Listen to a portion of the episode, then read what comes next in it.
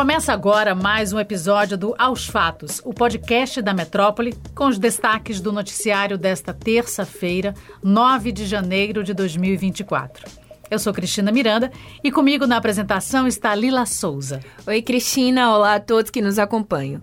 Nesta terça-feira, o pré-candidato à Prefeitura de Salvador, pelo PSOL, Kleber Rosa, afirmou em entrevista à Rádio Metrópole que não se carimba como um político. O professor e fundador do movimento Policiais Antifascismo também defendeu sua pré-candidatura e ressaltou a necessidade de novos projetos políticos para a capital baiana. Kleber observou a possibilidade de alcançar a sociedade de uma maneira mais democrática. O pré-candidato também criticou as obras de requalificação e construção do edifício garagem na região da Conceição da Praia. Quem vai explorar aquilo? Isso é uma pergunta interessante. Para mim, o fato de não ter uma resposta já sinaliza para isso que eu estou dizendo. Ou seja, quem interessa um empreendimento com recursos públicos para ser explorado e gerar renda para entes privados, que é o que provavelmente vai acontecer.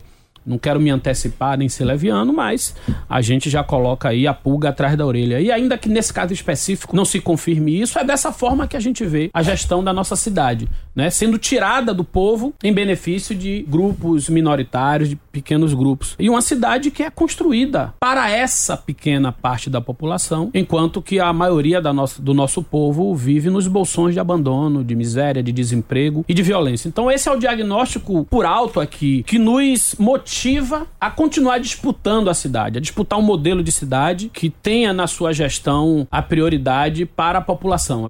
As obras de requalificação das ruas Conceição da Praia e Manuel Vitorino, da Praça Irmãos Ferreira e a construção do edifício garagem foram iniciadas em novembro de 2022 e continuam em andamento. Uma placa no local informa como prazo de execução oito meses e o investimento gira em torno de 12 milhões de reais. O programa completo está disponível no YouTube do portal Metro 1. A tradicional lavagem do Bonfim acontece na quinta-feira e terá cinco carros-pipa ao longo do trajeto além da distribuição de protetor solar para aliviar os efeitos do sol e do calor.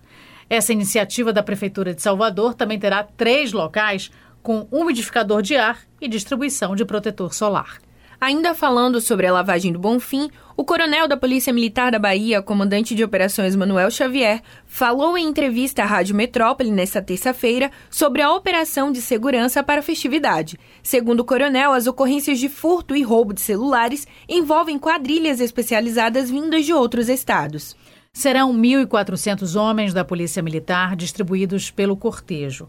O foco das operações será no período de 3 horas da tarde até meia-noite, na região da Ribeira, Bonfim e próximo aos eventos. A entrevista completa está disponível no YouTube do portal Metro 1. O assunto agora são as falas do diretor-geral da Polícia Federal, Andrei Rodrigues, nesta terça-feira. De acordo com Rodrigues, a investigação sobre o assassinato da vereadora Marielle Franco e do motorista Anderson Gomes, mortos em 2018, terá um desfecho definitivo ainda no primeiro trimestre deste ano. Para Rodrigues, este é um desafio assumido pela Polícia Federal no ano passado. Abre aspas. Estamos a menos de um ano à frente dessa investigação de um crime que aconteceu há cinco anos, mas com a convicção de que ainda nesse primeiro trimestre a Polícia Federal dará uma resposta final do caso Marielle. Fecha aspas. Em outubro de 2023, o inquérito apurando o assassinato da vereadora Marielle Franco e do motorista Anderson Gomes foi enviado ao Superior Tribunal de Justiça.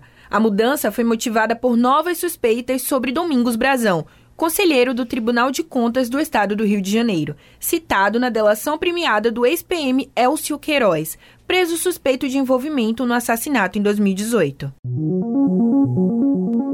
Fechamos o episódio com informações de 2023 como o ano mais quente já registrado pelo relatório do Observatório Europeu Copérnicos, divulgado nesta terça-feira.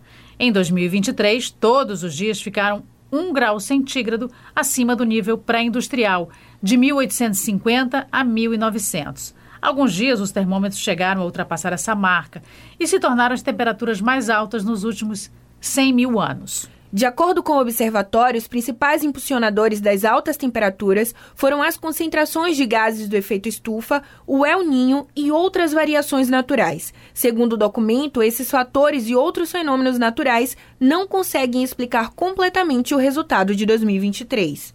O relatório ainda afirmou que 2024 deve ser ainda mais quente e é possível exceder a 1,5 graus centígrados acima do nível pré-industrial. Essa é a meta da temperatura máxima de aquecimento estabelecida pelo Acordo de Paris em 2015. É isso, pessoal. O Aos Fatos de hoje fica por aqui. Confira essas e outras notícias no metro1.com.br.